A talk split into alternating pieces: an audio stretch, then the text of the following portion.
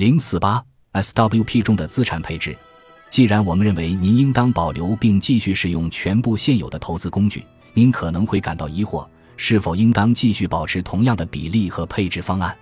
我们还要进一步讨论这个问题。我们认为，您的 SWP 账户在您退休后的实际资产配置方案中，应当比退休前正常的平衡型资产配置方案更为保守，如持有更多债券。因此，如果在退休前，您的共同基金或 ETF 投资组合持有百分之七十的股票和百分之三十的债券，那么当您开始向退休生活过渡时，您或许应当把股票占比降至百分之五十，债券占比升至百分之五十。我们为何建议退休时在 SWP 账户做更为保守的资产配置呢？这有两个非常重要的原因。第一个原因很明显，您的年龄越来越大。在其他条件不变的情况下，您应该有一个更为保守的资产组合，这是显而易见的。然而，第二个原因更微妙。我们之前说过，稍后将会讨论混合型金融产品，这类产品结合了股票市场的上涨潜力和养老金类产品的下跌保护功能。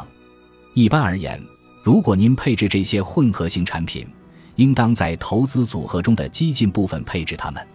也就是说。让受保护的产品类别承担风险，而让裸露的投资采取更为保守的投资策略。例如，假设您有六十万美元的养老资产，您想年金化部分养老资产，希望在非年金化资产中按照五千零五十的比例配置股票和债券。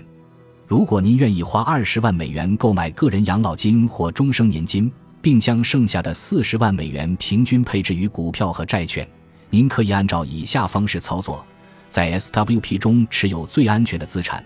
并将另外的二十万美元投资于混合退休收入产品中的股票配额。换句话说，保证 SWP 的安全性，让保险公司投资权益类资产。如果保险公司不允许您的混合型退休收入产品百分之一百投资权益类资产，那么就按照最高可投资的比例。投资十五万美元到权益类资产，投资五万美元到债券，同时在 SWP 账户中配置十五万美元的债券和五万美元的权益类资产。有些人可能会疑惑，是否可以把配置的养老金或年金当成债券？毕竟，在实物中，它们更像是固定收益类产品，而不是股票或其他随市场波动的投资工具。在一定程度上，这是事实。但请记住，若把养老金和年金当成债券，并不再深入分析，就会忽略我们一直强调的他们在提供长寿风险保障方面的重要作用。总之，我们并不是主张您在 SWP 账户中采用过于保守的配置策略，但您在做资产配置决定时，应当统筹考虑这三大类产品。